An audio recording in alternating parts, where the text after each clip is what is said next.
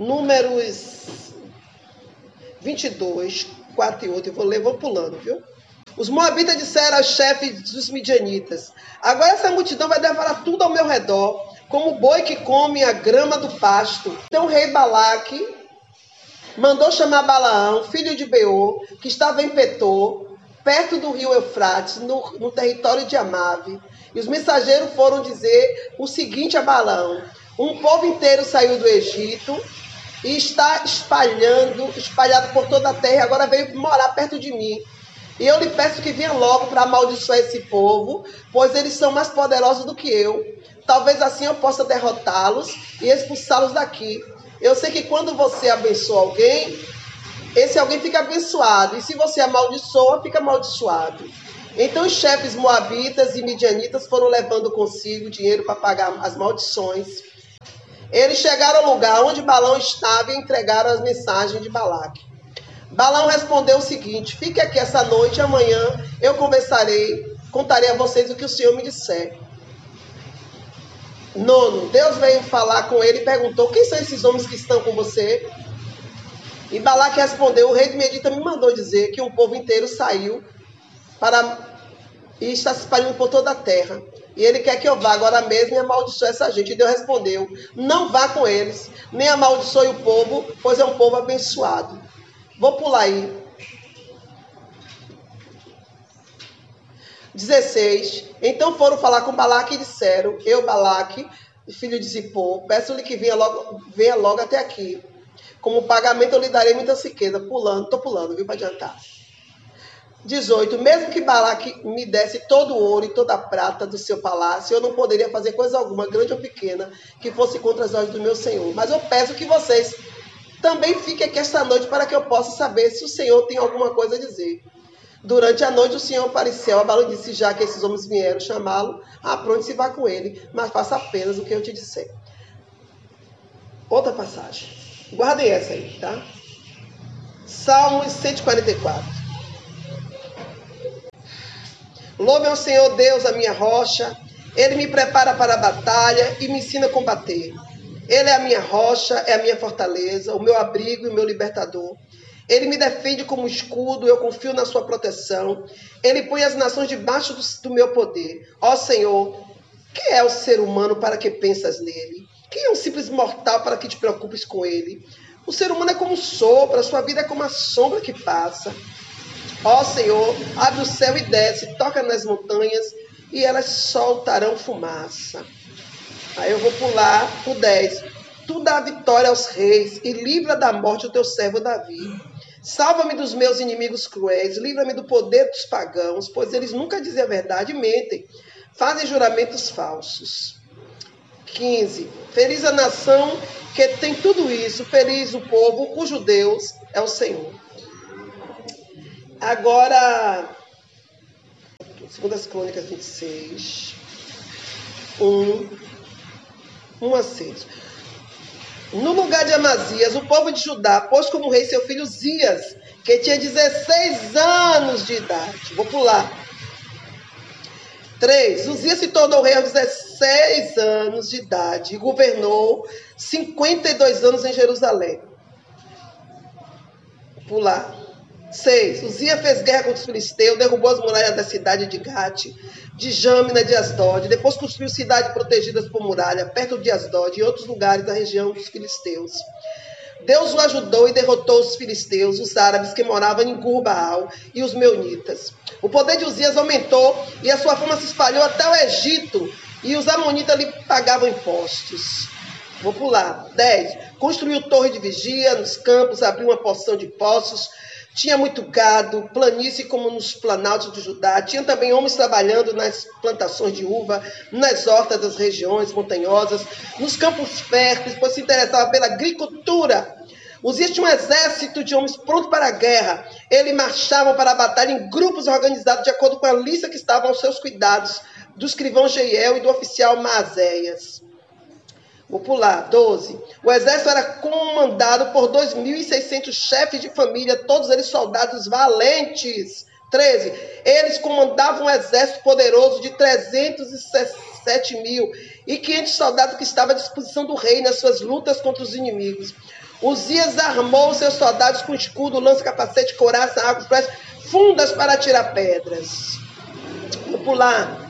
16. Porém, quando se tornou assim poderoso, Uzias ficou cheio de orgulho, e essa foi a sua desgraça. Ele, ele pecou contra o Senhor, seu Deus, pois entrou no templo para queimar incenso no altar do incenso. O grande sacerdote Azarias e 80 sacerdotes corajosos entraram atrás do rei e o enfrentaram, dizendo: oh, rei, o senhor não pode queimar incenso ao Senhor Deus. Só tem esse direito os sacerdotes, os descendentes de Arão, que foram separados para este serviço. Sai deste lugar santo, pois o Senhor pecou contra Deus e por isso ele não vai abençoá-lo. Ao ouvir isso, Uzias ficou furioso com o sacerdote e ele estava ali no templo, perto do altar do incenso, segurando o queimador de incenso. E no momento em que ficou furioso, uma doença contagiosa de pele apareceu na sua testa. Azarias, o sacerdote, vendo que ele estava com aquela terrível doença, o expulsaram imediatamente do templo e ele mesmo tratou de sair depressa, pois o Senhor, Deus, o havia castigado. E o rei Uzias sofreu essa doença até morrer. E por ter ficado impuro, ele morava numa casa separada e ficou proibido de entrar no templo. E o seu filho Jotão era quem mandava no palácio e governava o país. Então o Senhor disse: Filha, fala do chamado. A Bíblia diz que havia um homem chamado Uzias. Uzias foi chamado para ser rei. Chamado para ser rei. Aos 16 anos, ele foi chamado. E a Bíblia diz que quando ele foi chamado para ser rei aos 16 anos, ele já foi sentando no trono. E ele já teve que sentar no trono e tomar ciência das suas responsabilidades chamado para ser rei, já tem que sentar sabendo que tem que governar. Ah, mas é um jovem. Na capacidade que ele tinha, ele já poderia o quê?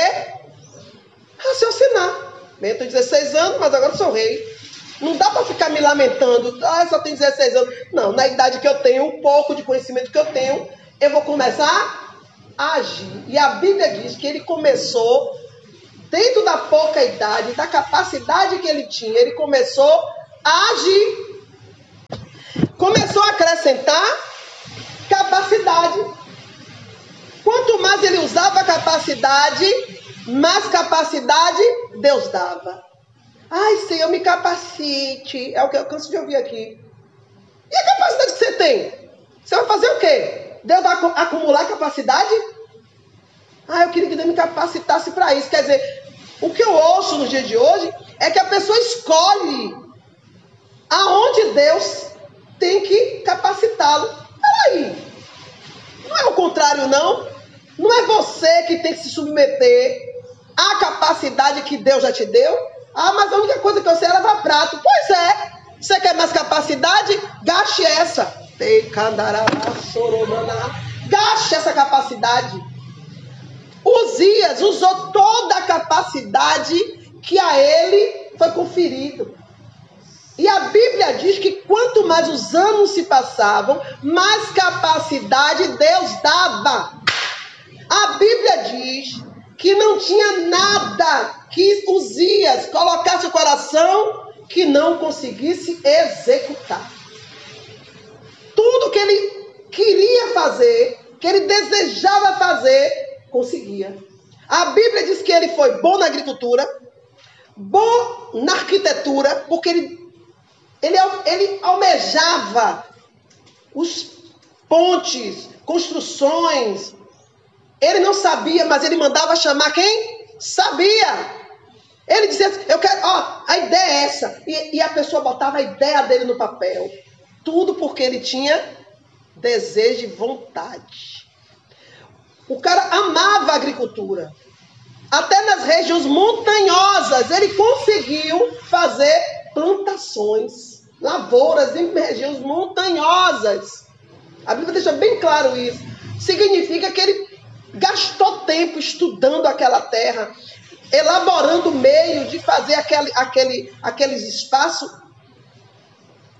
progredir, ser cultivado. A Bíblia diz que ele vendo as guerras, a cada guerra que ele vencia, ele voltava com ideias, estratégia, precisa aumentar o número. E ele viu que precisava de um bom exército e colocou mais de 1.600 homens para comandar o seu exército. Ou seja, os dias não tinha medo de perder espaço. Porque quem é bom, não precisa ter medo de nada. Né? Quem é bom é bom no que faz. E ninguém substitui time que está vencendo. E aí ele botou, aumentava o exército. Já que ele vai ter um exército, ele quer um exército, um exército capaz, ele armou o seu exército. A Bíblia diz que deu, ele mandou fabricar, construir várias armas e proteções para o seu povo, seus exércitos. Olha, olha, olha o nível. Só que a Bíblia diz que quanto mais ele crescia, mais ele progredia, mais ele prosperava. Até que se tornou vaidoso. O orgulho entrou, é uma peste, né? Quando o ser humano acha que ele, ela, já fez demais, já fez bastante, é o bambambam, bam, bam, é a bambam boa. E aí acha que porque não tem mais, não tem mais na cabeça de Urias, não tinha mais área nenhuma que ele pudesse entrar, que faltasse entrar, que ele já, que ele já não tivesse entrado. Oi, mas é verdade? Não, porque sempre que você quiser, não vai faltar espaço nem limite para você aprimorar o que você começou. Não vai faltar. Ah, mas ele já tinha agricultura. Bom, naquela terra ele poderia desmanchar tudo e fazer tudo de novo. De, de cada, e cada vez mais de forma mais excelente. Mas o orgulho, quando entra, a vaidade, quando entra, ela traz o, o diabo da ganância, da ambição. E aí entra a síndrome de Lucifer. Qual é a síndrome de Lucifer? Querer o lugar de Deus. Querer o lugar de outro. Tem gente que é assim ou não é? Deus te chamou. Eu, eu aqui sentada, Deus passou um, um filme aqui de muitos crentes, de muitos de vocês aqui. Tem crente que olha para mim e diz, eu não sei qual é o meu chamado. Como é que eu não estou dentro de você e sei qual é o seu chamado? O problema é que você não aceita o seu chamado. Você acha que o seu chamado é inferior a de quem você está olhando e você deseja o, o, o chamado de outro. Você não deseja o seu próprio chamado. Aí você não prospera nem do seu, nem do do outro, porque o chamado do outro não é seu. E eu vi aqui sentado em questão de segundos. Eu vi, eu digo, Senhor, que horrível. Filha, não se engane. Ninguém quer que você saia, mas no dia que você sair, vai ter briga. Ei, calarabarra. Porque todo mundo está achando que é ocupar o seu espaço vai ser fácil, porque já está tudo pronto. Não está, porque o chamado é seu. Entendeu? Eu fiquei aqui, digo, meu Deus, e Urias estava tudo bem enquanto ele estava desenvolvendo o chamado dele. Porque o chamado, ah, você foi chamado para ser lavador de prato. Mas você lava os pratos com tanta dedicação. Você lava o prato com tanta dedicação, com tanto zelo, que o Senhor agora não está te dando só os pratos, botou as panelas.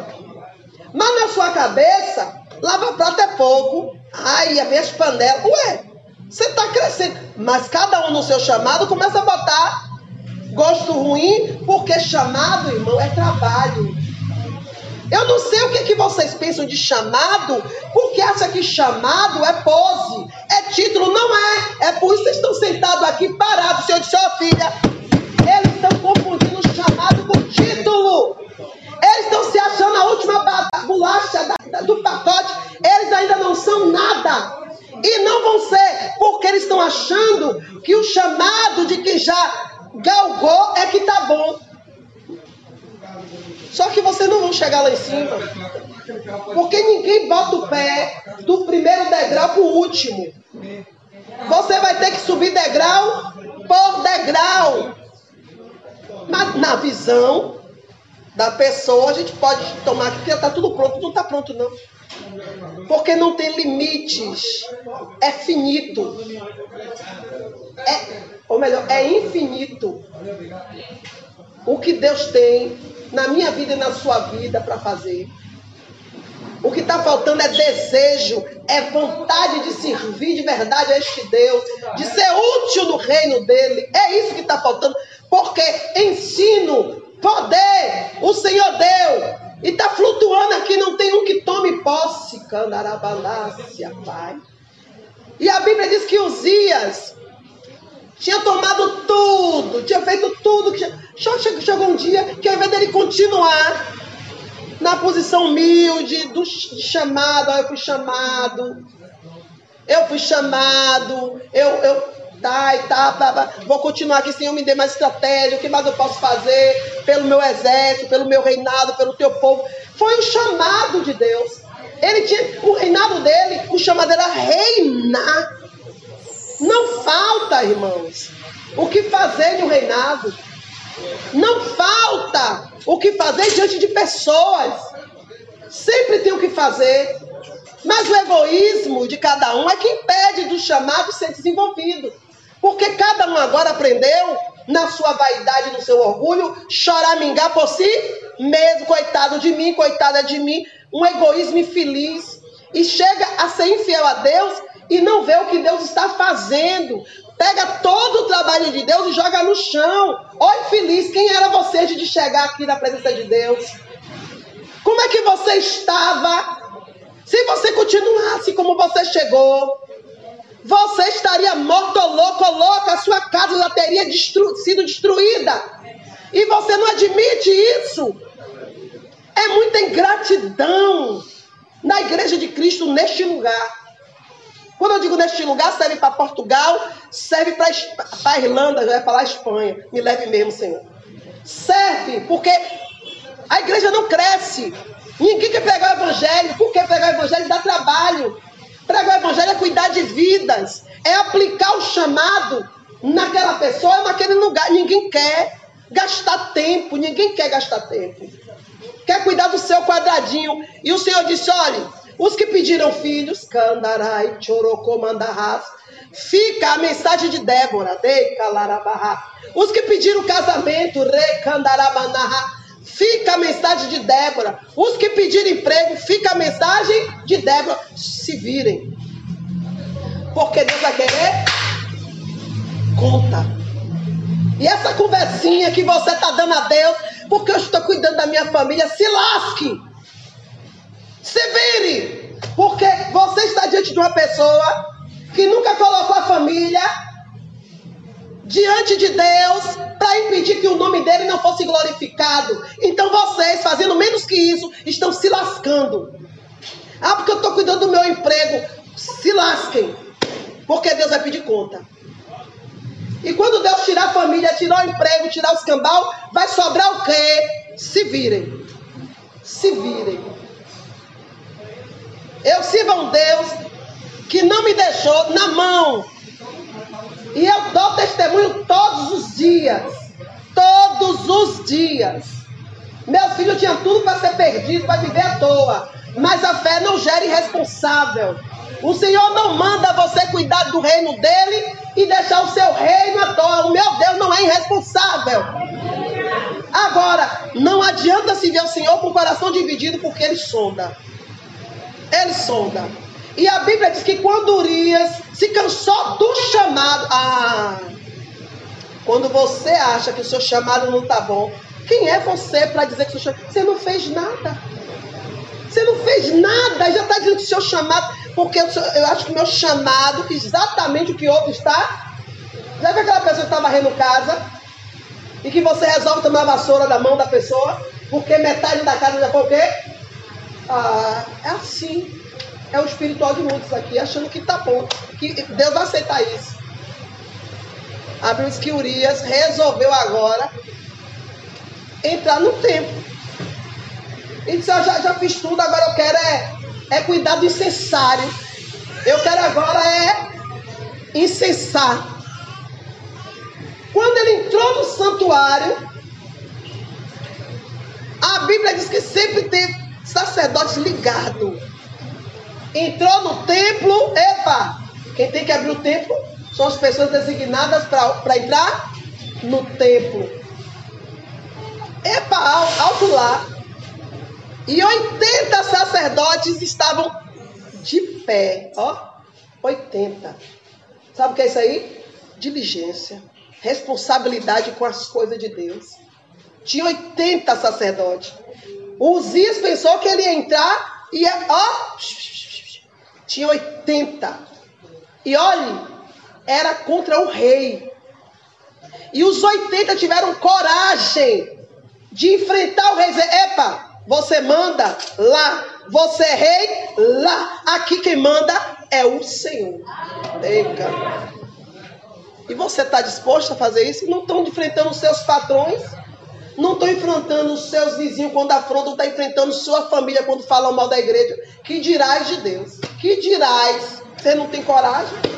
Você não tem coragem de defender Jesus na vida de vocês, que dirás? E a Bíblia diz que eles enfrentaram. E, e, e Uzias, com já na mão, você não pode pegar isso aí.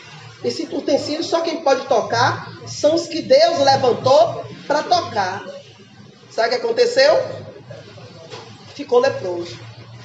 E saiu da presença de Deus. Ou seja, perdeu o chamado. Tudo dá errado quando a pessoa abandona o chamado. Não dá para mudar. Ou você desenvolve, ou você sai da presença de Deus. Se Deus não lhe chamou para fazer outra coisa, não adianta você mudar por você mesmo, porque você vai morrer. Você vai adoecer e você vai morrer. Não pode sair Ai, mamãe, isso é literalmente. Eu, eu, eu fiquei leprosa. Tudo porque eu queria sair da minha posição. O Senhor disse: Você não pode fazer o que você quer. Você tem que fazer o que eu quero. Mas eu não interessa. Não me dê desculpa. O povo não quer ouvir. Eu te chamei para me servir desse jeito. E é desse. É por isso, é por isso aí, mamãe, você não muda. Eu não sou Uzias. Eu não vou mudar, eu não vou sair da posição porque você acha que, que o jeito que eu faço está errado. Vai falar com Deus. Se preocupe com o seu jeito. Se preocupe com o seu chamado. Eu não sirvo a você, eu sirvo ao meu Senhor. Então eu passei a vida toda lutando contra muita gente por causa dessa palavra. Porque eu já havia sido tocada. E eu não queria sair da presença de Deus. Eu fiquei doente longe do, do templo, dois anos, três meses e dois dias. E sabe por que eu não morri? Porque eu conheci a palavra e conheci o meu Deus. Deu tempo eu colocar em prática. E vocês têm ouvido, mas não estão nem aí. O segundo foi Balaão. Balaão era profeta. O chamado de Balaão era para profetizar. Quer seja bênção, quer seja maldição, o chamado era para profetizar. Mas Balaão não queria ir, ele queria ir. O que está escrito aqui nessa passagem é que Deus sonda mente, coração e rim. E não importa o que você diga de bonitinho, o Senhor sabe as verdadeiras intenções do seu coração. Quando Balaque mandou, mandou, Balaque mandou chamar Balaão, ele mandou chamar porque ele sabia que ali estava um crente corrupto, um crente insatisfeito do seu chamado. Por que Balaque mandou chamar com presente? Porque ele era um profeta murmurador, que vivia se queixando, candarabandácia. O que Deus está falando hoje é muito importante, muito sério.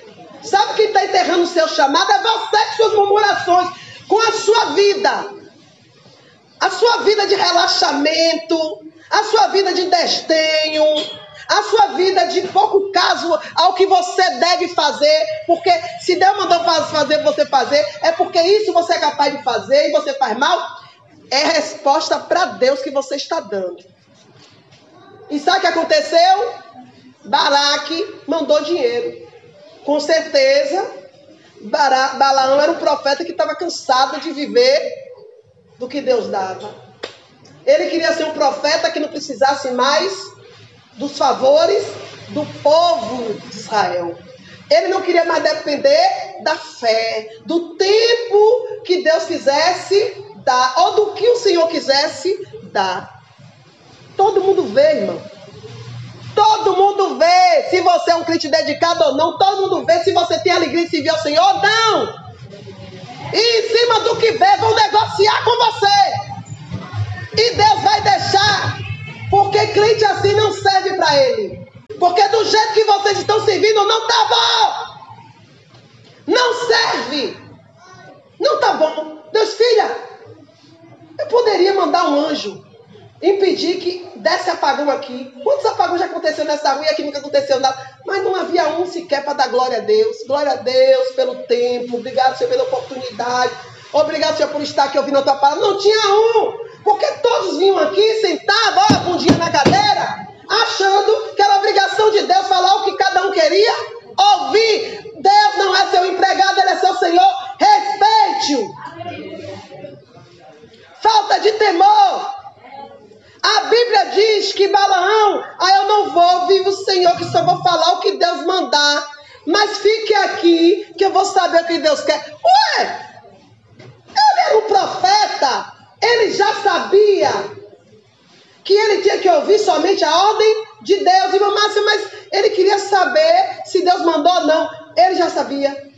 Porque quando os homens estiveram lá, que ele mandou os homens ficar, no meio da noite o Senhor apareceu dizendo o quê? Balaão, quem são esses homens? Ele já sabia que não foi enviado de Deus, porque Deus não, não sofre de amnésia. Deus não ia mandar uma pessoa para você e depois perguntar o que é isso. Canso de ver aqui no púlpito na igreja. Ah, porque eu senti de Deus fazer isso. Ah, você sentiu? Mas Deus está mandando dizer isso e isso. Então agora você diga se Deus é em você ou se Deus é em mim, julgue. Canso de ver isso aqui. Ah, porque eu fiz isso, isso, isso. Mas se Deus está mandando dizer que está errado, peraí. Onde é que está Deus agora? A mesmo espírito de Balaão. É a mesma coisa. Ele manda os homens ficar para saber se o que, é que Deus vai falar. Deus vem para ele e diz assim: o que, é que esse homem está fazendo aqui? Mas claro que isso é botando azeite. E o Senhor, isso foi duas vezes, duas vezes ele manda os homens ficar. Ou seja, o desejo do coração dele era convencer Deus do contrário. E Deus disse: já que você quer, já que, você, já que eles estão aqui e você quer ir, vá. Mas olhe, mesmo você fazendo o que você quer, eu vou lhe dizer que quem manda sou eu. Cuidado comigo. Você só vai falar o que eu mandar. Porque o, quem manda na boca do profeta é Deus. Mas a Bíblia diz que a partir daquele dia, nunca mais Balaão serviu a Deus como profeta. Porque o ministério dele acabou ali. Se não for para servir a Deus no chamado que ele tem com você, você não serve. Põe isso na sua cabeça. Ah, mas eu queria que meu chamado crescesse. Você nem começou? Como é que ele vai crescer? Você nem se empenhou? Como é que ele vai crescer? Você nem cultivou? Como é que ele vai crescer? Você tem andado é para trás e não para frente. Aí Deus levanta Davi. Por isso que eu amo Davi. Davi nunca se desviou do chamado dele. Todas as oportunidades que Deus deu a Davi, Davi aproveitou dentro do chamado dele. Davi não passou por cima de ninguém, Davi não desobedeceu a ninguém, não usurpou ninguém. Davi nunca desejou nada além do que o chamado dele, na vida dele. A Bíblia diz que Davi foi chamado jovem os irmãos todos bem afe afeiçoados, trabalhando no exército. E o desejo de Davi era um dia servir ao rei. O desejo de Davi era servir ao rei. Mas isso não impedia dele servir ao rei dos reis. A Bíblia diz que o desejo de Davi, por isso ele fala: confia o Senhor os teus caminhos e ele estabelecerá o desejo do teu coração. Foi por isso que Davi disse isso. Porque Davi não tinha condições nenhuma de ter o desejo do seu coração atendido, não por suas próprias forças, nem pelo desejo da sua família. Pela sua família, ele estaria ainda no curral. Pela sua família, ele continuaria no curral, limpando cocô de ovelha. limpando cocô de cabra. A Bíblia diz que Davi servia ao Senhor primeiro. E ele cuidava das ovelhas do seu pai como se estivesse servindo a Deus. Deus não vai te chamar do nada. Aliás, Deus não, Deus não me chamou porque Ele não vê nada, porque você não faz nada. Deus não vai te chamar se nada você apresenta. O Espírito de Deus, ele não é mágico.